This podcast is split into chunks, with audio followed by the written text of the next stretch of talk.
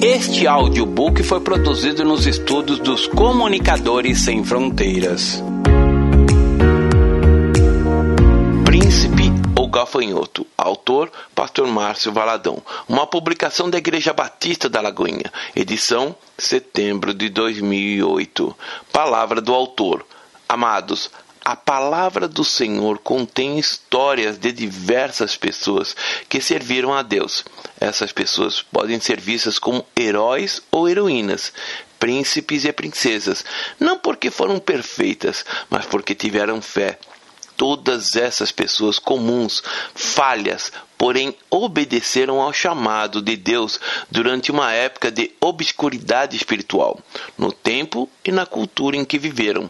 Por isso, a Bíblia honra cada uma dessas pessoas pela perseverança e fé na caminhada com o Pai. Nos dias de hoje, o Senhor deseja o mesmo encontrar verdadeiros adoradores, homens e mulheres que sejam receptores e transmissores da graça dele. A fé em Cristo pode transformar gafanhotos em príncipes e princesas, em heróis e heroínas admiráveis. Senhor, que cada ouvinte possa recusar a identidade de gafanhoto e assumir a identidade de vencedor de príncipe em Cristo Jesus. Ajude-nos a deixar um legado de contentamento, de esperança e fé, para que, assim como fora no passado, possamos também deixar as marcas de heróis na galeria da fé. Em nome de Jesus, amém. Boa audição. Príncipe ou gafanhoto? Faça a melhor escolha.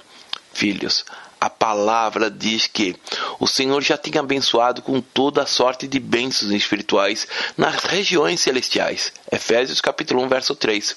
O Senhor já vinha preparando para o seu povo uma terra que, por mais linda que você possa imaginar que ele fosse, era ainda mais gloriosa. Era uma terra saturada de bênção e do favor do Senhor. Uma terra cujo título já descrevia a abundância. Era uma terra que manava leite e mel. Era a vontade de Deus que todos os que saíram do Egito pudessem tomar posse e desfrutar daquelas bênçãos. Mas, dos que saíram, apenas dois, Josué e Caleb, tiveram o privilégio de entrarem na terra. Vejamos em Números, capítulo 13, versos 25 a 33. Ao cabo de quarenta dias, voltaram de espiar a terra caminharam e vieram a Moisés e a Arão e a toda a congregação dos filhos de Israel no deserto de Parã, a Cádiz. Deram-lhe contas a eles e a toda a congregação e mostraram-lhe os frutos da terra. Relataram a Moisés e disseram: Fomos à terra a que me enviaste, e, verdadeiramente, mana leite e mel. Este é o fruto dela. O povo, porém, que habitava nessa terra é poderoso e as cidades muito grandes e fortificadas. Também vimos ali os filhos de Anak. Os amalequitas habitam na terra de Negueb. Os heteus, os jebuseus e os amorreus habitam na montanha. Os cananeus habitam ao pé do mar e pela ribeira do Jordão. Então, Caleb fez calar o povo perante Moisés e disse: Eia, subamos e possuamos a terra, porque certamente prevaleceremos contra ela. Porém, os homens que com ela tinham subido disseram: Não podemos subir contra aquele povo, porque é mais forte do que nós. E, diante dos filhos de Israel, inflamaram a terra que haviam espiado, dizendo: A terra pelo meio do qual passamos a espiar é terra que devora os seus moradores, e todo o povo que vimos nela são homens de grande estatura. Também vimos ali gigantes, os filhos de Anak, que são descendentes de gigantes, e éramos aos nossos próprios olhos como gafanhotos, e assim também o éramos aos seus olhos. Uma das coisas que tem trazido muita preocupação à liderança da igreja é ver alguns irmãos que têm tudo para dar certo, mas não conseguem. Outros que caminhavam tão bem e, de repente, no meio do caminho, voltaram as costas e abandonaram a fé, a Jesus e ainda outros que vivem debaixo de um complexo tão grande de inferioridade, tão esmagados, muitas vezes por um sentimento de desvalorização que faz com que eles fiquem realmente com a estima baixa. Pessoas que vivem amarguradas, com um sentimento de falta de valor e repúdio. Pessoas que não gostam delas mesmas. Muitos olham para dentro de si mesmos com lentes tão embaraçadas tão míopes, tendo conceitos tão errados, tão diferentes do modo como Deus os vê. Há pessoas que são como os dez espiões de Israel. Os versos 1 e 2 do capítulo 13 dizem: Disse o Senhor a Moisés: Envia homens que espiem a terra de Canaã, que eu hei de dar aos filhos de Israel, de cada tribo de seus pais. Enviareis um homem, sendo cada qual príncipe deles de cada um das doze tribos foi levantado um príncipe. Ele tinha uma identidade que era do príncipe. Não era qualquer um. Foram escolhidos príncipes, e para eles havia uma ordenança. Vejamos os versículos 17 a 24. Enviou, pois, Moisés a espiar a terra de Canaã, e disse-lhe: Subi para aqui, para o Negueb, e penetrai nas montanhas. Vede a terra, que tal é? E o povo que nela habita, se é forte ou fraco, se poucos ou muitos, e qual é a terra em que habita, se boa ou má, e que tais são as cidades em que habita, se em arraiais, se em fortaleza. Também qual é a terra? Se fértil ou estéril, se nela há matas ou não. Tende ânimo e trazei do fruto da terra. Eram aqueles dias os dias das primícias das uvas. Assim, subiram e espiaram a terra desde o deserto de Zim até Reob, a entrada de Amate. E subiram pelo Negueb e vieram até Hebron. Estavam ali Aimã, Sessai e Tamai, filhos de Anak. Hebron foi edificada sete anos antes de Zoar, no Egito. Depois vieram até o vale de Escol e dali cortaram um ramo de vide com um cacho de uvas, o qual trouxeram dois homens numa vara, como também romãs e figos. Este lugar se chamou o vale de Escol, por causa dos cachos que ali cortaram os filhos de Israel. Esses doze príncipes foram enviados como precursores para conhecerem a terra, pisarem ali, provarem dos frutos, beberem da água e para contemplar as belezas do lugar. Este era o sonho de Deus. Quando você lê o livro de Êxodo, você vê todo o esforço de Deus para levar seu povo para um lugar que ele havia preparado. Contudo, dos doze espias enviados, apenas dois retornaram trazendo aquele testemunho tão fantástico. Os outros dez mudaram o relatório. Eles disseram: A terra é boa, os frutos são maravilhosos. Veja essas uvas tão grandes que são necessárias duas pessoas para carregar um único cacho. Mas, de repente, tudo mudou. Eles começaram a ver apenas as dificuldades os obstáculos, aquilo que os seus olhos viam, e a partir daí tomar uma decisão tão perversa. Há pessoas que são como esses dez espiões de Israel. Eles eram príncipes, nobres, homens de valor e que tinham sido escolhidos criteriosamente. Eles eram homens inteligentes e estavam ali como representantes de suas tribos e, quando Moisés o enviou para espiarem a terra, eles foram e passaram lá quarenta dias. Eles devem ter ficado deslumbrados com tudo aquilo que estava vendo. Era uma terra fértil que manava leite e mel. Eu fico imaginando o que eles falavam enquanto caminhavam, pois há coisas que não se consegue descrever em palavras, e é por isso que eles trouxeram um cacho de uvas enormes, como testemunha afirmaram: Olha, isto é comum, para todo lado é assim. A fartura é uma terra abençoada, a bênção do Senhor está ali. Mas Logo depois dos doze terem dito essas coisas, dez deles começaram a trazer um relatório muito diferente. A terra é boa, mas devora os habitantes. A terra mana leite e mel, mas não conseguiremos entrar nela. A terra é boa, fértil, mas nós morreremos no deserto. Não conseguiremos entrar porque ela é habitada por gigantes. A cidade possui muros muito altos e o povo é forte demais, diziam eles. Éramos aos nossos próprios olhos como gafanhotos, e assim também o éramos aos seus olhos. Diz o verso 33 de Números, capítulo 13. Aqueles habitantes poderiam ser gigantes, mas eles, os dez espias, se viram como gafanhotos. Estes homens eram valorosos, mas eles se viram como insetos e foram tomados por esse sentimento doentio de autodesvalorização e, consequentemente, se viram impotentes, o que nos traz muitas vezes chorar e clamar: Senhor, tenha misericórdia. É ver pessoas que parecem gafanhotos, que se consideram como insetos, que caminham pela vida cabisbaixos, vencidos, desanimados, desencorajados. Não creem na promessa do Senhor, só olham para as dificuldades, para os gigantes e não para Jesus. São pessoas que vivem choramingando, entoando um cântico Triste e amargo de suas derrotas antecipadas. A pior derrota é a derrota antecipada, aquela que a pessoa gera dentro dela antes de ir para a luta, antes de enfrentar o inimigo, antes dos obstáculos, ela já se vê vencida, derrotada. Acho que nada na vida dará certo, que não adianta lutar, que estão enganjados em uma causa perdida. Vive sem esperança, meu casamento tem que acabar mesmo. A solução é o divórcio.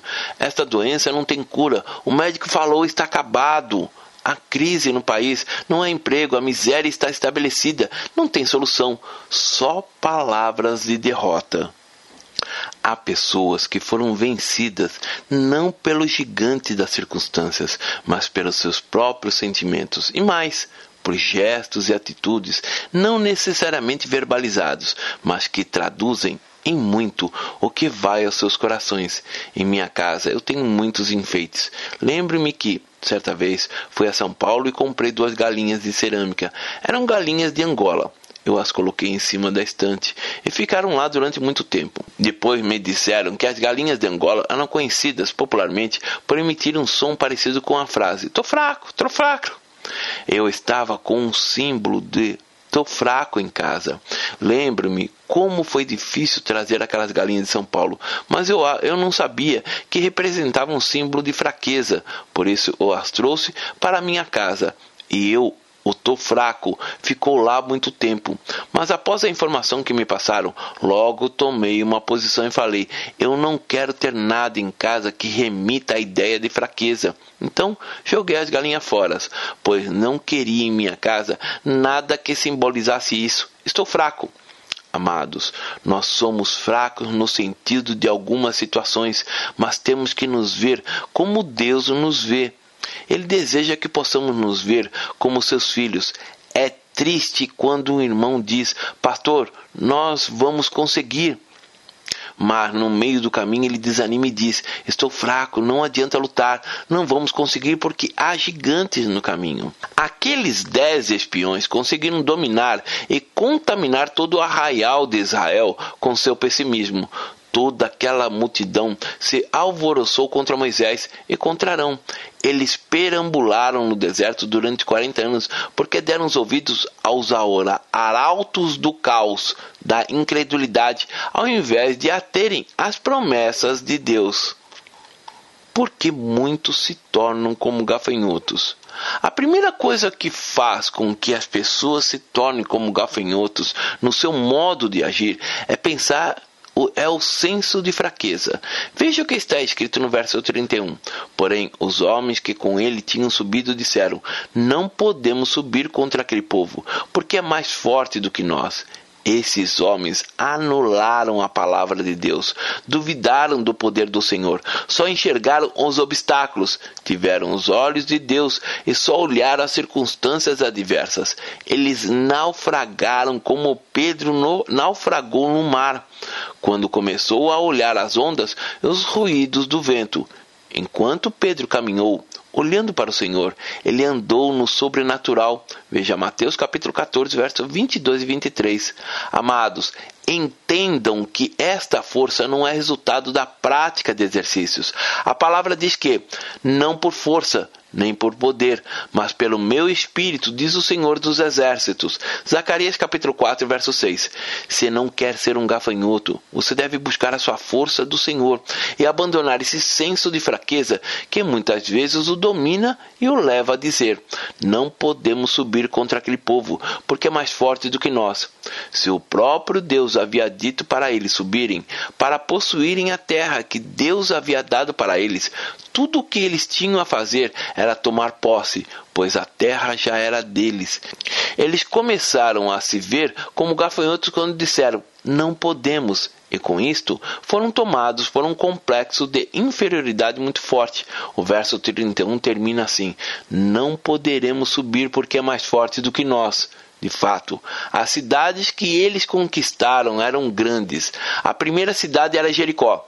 Suas muralhas eram altíssimas, cerca de 10 metros, segundo os estudiosos. Porém, por mais altas que sejam as muralhas, Deus é ainda muitíssimo maior. Por maior que seja a muralha, querido, Deus é mais alto ainda. Os gigantes eram fortes, mas Deus é todo-poderoso. Para não se tornar um gafanhoto, você não pode ser um arauto do caos. Caos é confusão, é situação horrível. Quando as pessoas estão contaminadas por este vírus maldito de pessimismo, elas difamam a Deus desprezam as suas bênçãos, escarnecem das promessas divinas e se tornam apregoadores do desânimo. No versículo 32 diz: E, diante dos filhos de Israel, inflamaram a terra que havia espiado. Inflamar é falar mal com a língua de fogo, é difamar. Antes que haviam dado um testemunho favorável, mas depois falaram mal da terra. Se tornar como um gafanhoto é muito fácil. É só ter uma autoestima muito baixa. No verso 33 está escrito assim: Também vimos ali gigantes. Os filhos de Anak são descendentes de gigantes. E éramos, aos nossos próprios olhos, como gafanhotos. E assim também o éramos aos seus olhos. Para se tornar um gafanhoto é só falar para si mesmo: Eu sou gafanhoto. Depois, dentro de pouco tempo, você estará se vendo como um deles. Diz o texto: E éramos aos nossos próprios olhos como gafanhotos. Como você se vê? Se você diz: Sou gafanhoto, sou gafanhoto, dentro de pouco tempo você agirá como gafanhoto. Gafanhoto é para ser devorado, para ser pisado, é praga. Eles disseram, e éramos os nossos próprios olhos. Eles eram príncipes, mas encolheram-se, sentindo-se como insetos debaixo de botas de gigantes. De príncipes passaram a ver como se, como se eram gafanhotos. De filhos de reis se viam agora como filhos de inseto. Para se tornar um gafanhoto, a pessoa precisa ter uma visão distorcida da realidade. Ele começa a ver as coisas do modo diferente. A parte final do verso 33 relata que eles começaram a ver como gafanhotos e alimentaram o sentimento de que os gigantes também o viam assim. Era uma realidade diferente, distorcida. Eles se apresentavam como príncipe. Os gigantes iriam vê-los como príncipes, iriam até tremer diante deles.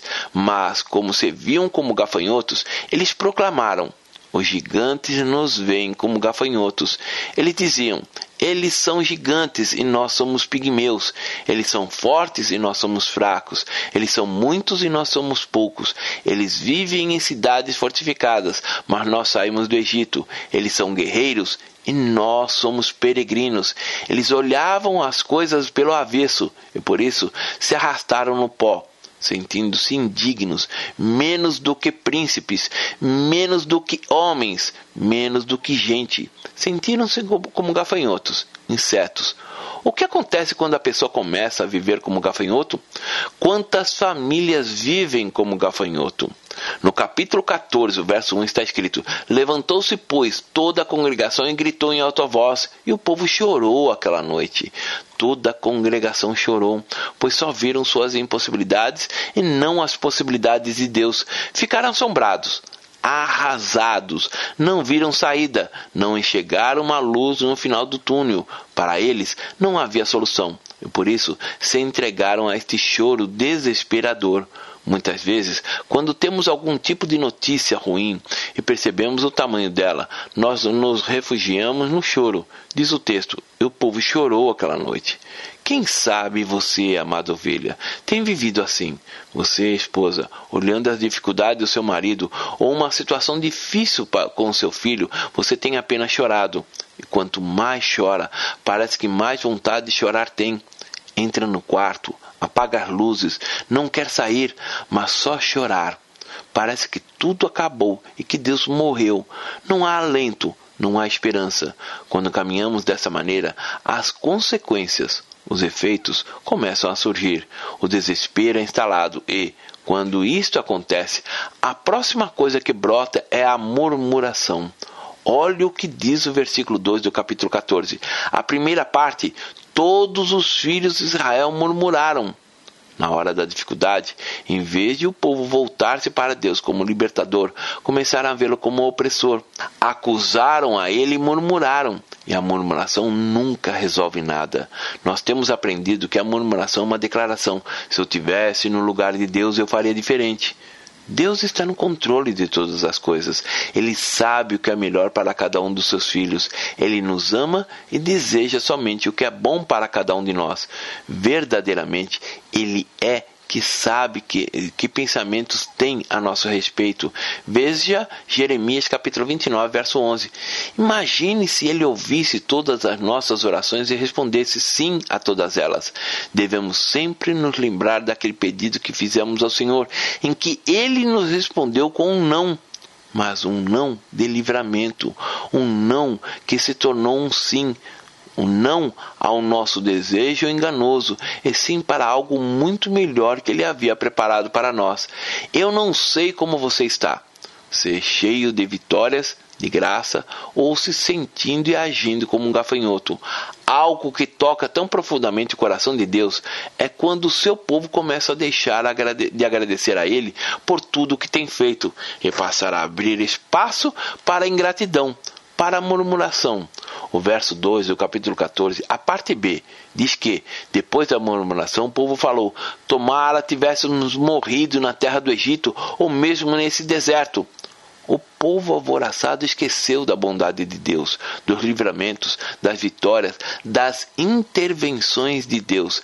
A ingratidão tomou conta do coração deles e disseram eles: Tomara tivéssemos morrido na terra do Egito ou mesmo nesse deserto. A murmuração aliada à ingratidão conduz à apostasia. E a apostasia é algo terrível mesmo. É voltar as costas para Deus. E por que nos traz o Senhor a esta terra? Para cairmos à espada e para que nossas mulheres e nossas crianças sejam por presa? Não nos seria melhor voltássemos para o Egito? Números capítulo 14, verso 2. Apostasia é o mesmo que dizer voltar para o Egito, para o mundo, para a velha vida. É melhor. Apostasia é quando a pessoa diz: Não vou mais servir ao Senhor, é melhor voltar.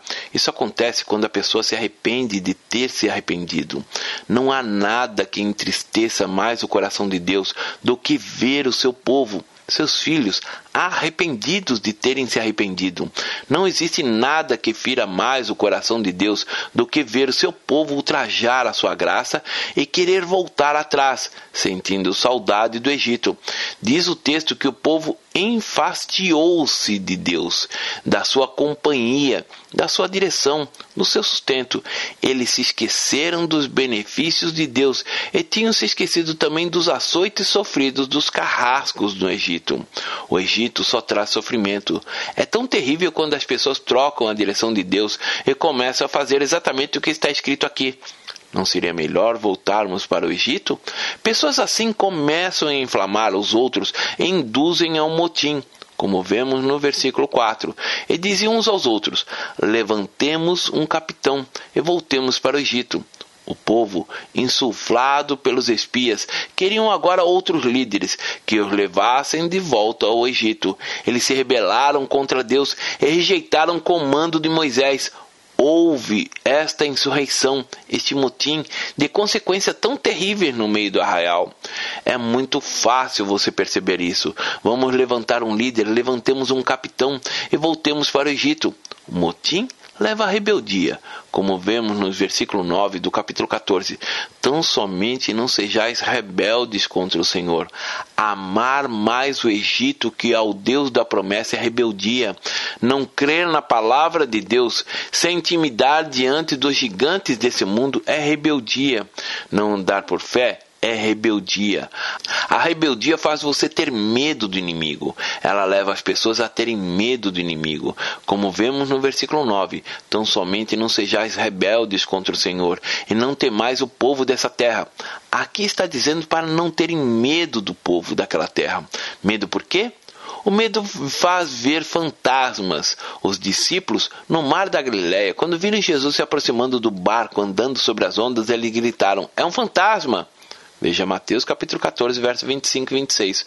O medo altera as, as situações mudando de atitude.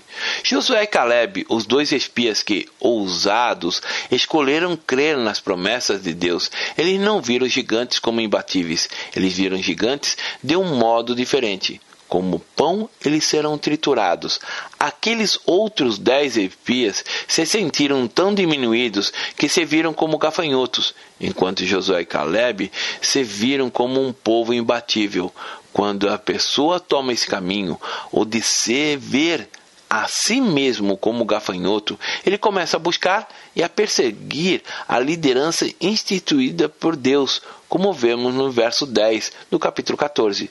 Apesar disso, toda a congregação disse que o apedrejassem. Em vez de obedecer à voz de Deus, o povo decidiu apedrejar os líderes de Deus haviam constituído, pois não queriam mudar de vida. E quando as pessoas não querem mudar de vida, elas querem mudar de liderança. O que temos que fazer quando vemos um irmão agindo como um gafanhoto? Nós temos que fazer algumas coisas, e a primeira delas é quebrantar-se diante do Senhor. Olhe o que está escrito no versículo 5 e 6 do capítulo 14. Então Moisés e Arão caíram sobre seu rosto perante a congregação dos filhos de Israel. E Josué, filho de Num, e Caleb, filho de Jefoné, dentre os que espiaram a terra, rasgaram suas vestes, eles se prostraram, houve quebrantamento. E o texto diz que Josué e Caleb rasgaram suas vestes. Rasgar as vestes é símbolo de arrependimento. Na hora da crise, não adianta discutir, brigar, argumentar, jogar-se uns contra os outros. É preciso humilhação, humildade, colocar a boca no pó, como diz o profeta Jeremias. Veja Lamentações de Jeremias, capítulo 3, verso 29. Para não nos tornarmos como gafanhotos, temos que fazer o que está escrito no versículo 7 de Números 14, ou seja, precisamos nos firmar nas promessas infalíveis do Senhor, crer na palavra. Josué Caleb e os outros que estavam ali falaram a toda a congregação dos filhos de Israel, dizendo: A terra pelo meio do qual passamos a espiar é terra muitíssimo boa. Não devemos ser influenciados pelos comentários, pelas críticas, pela epidemia do desânimo muito pelo contrário, devemos nos arraigar na palavra de Deus, colocar nela toda a nossa confiança. E aqui, a palavra do Senhor diz: E falaram a toda a congregação dos filhos de Israel.